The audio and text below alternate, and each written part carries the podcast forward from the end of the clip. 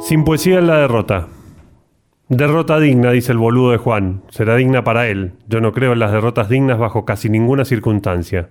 Ese pensamiento bilardista que varias veces he llevado más allá del fútbol. Esa idea de que lo que importa es ganar y lo demás pierde sentido. Venimos los cuatro en el auto, terminamos de perder un partido sobre la hora en la final de la Copa Amistad. Ese es el nombre que le ponen a las copas de los peores equipos. Los otros juegan Copa de Oro, Copa de Plata, nosotros venimos de perder en el último minuto un partido que ganábamos 2 a 0. Silencio, la radio con música, Juan diciendo boludeces. Todos tienen el decoro de no repasar el partido, de no volver a decir nada de lo que acaba de pasar y menos de esa última jugada. Ese momento que no deja de repetirse en mi cabeza. Mastico por dentro bronca y vergüenza. En algún momento me quiero justificar, pero prefiero el silencio. Y en mi cabeza sigue pasando ese momento en el que el 7 de ellos tira el centro, la pelota viene directo a mi cabeza. Intento saltar, pero me quedo clavado. No puedo despegar del piso. El cansancio y los kilos de más no me lo permiten. Me desespero. Quiero agarrar al petizo de ellos que de ninguna manera puede ganarme en un cabezazo a mí.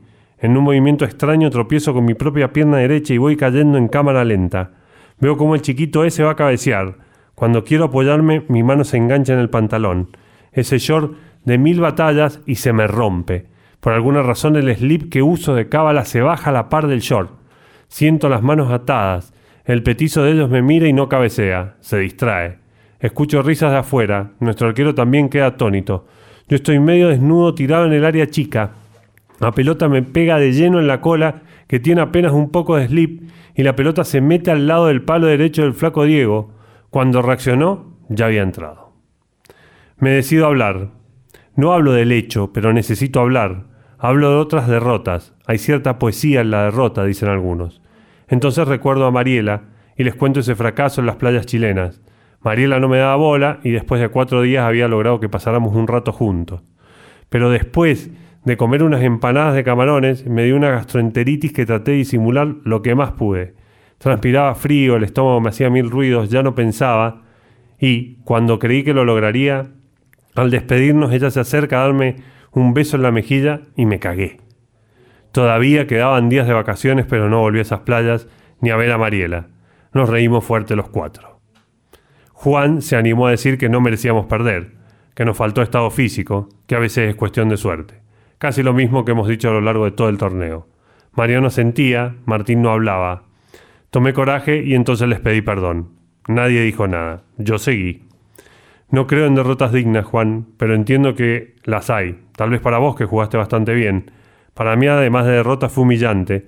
Y no solo porque estaba medio en pelotas tirado en el área chica de una cancha de un torneo amateur, con las manos envueltas en un short destruido con el slip enganchado a la vista de todos y porque estaba también mi torpeza. ¿Sabes qué fue lo peor? Hice una pausa.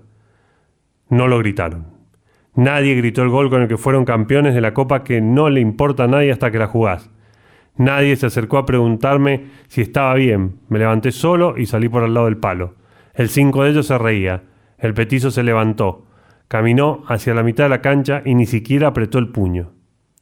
En mi relato no pudieron evitar reírse muy disimuladamente. La explosión estaba ahí guardada, esperando tal vez que me bajara del auto.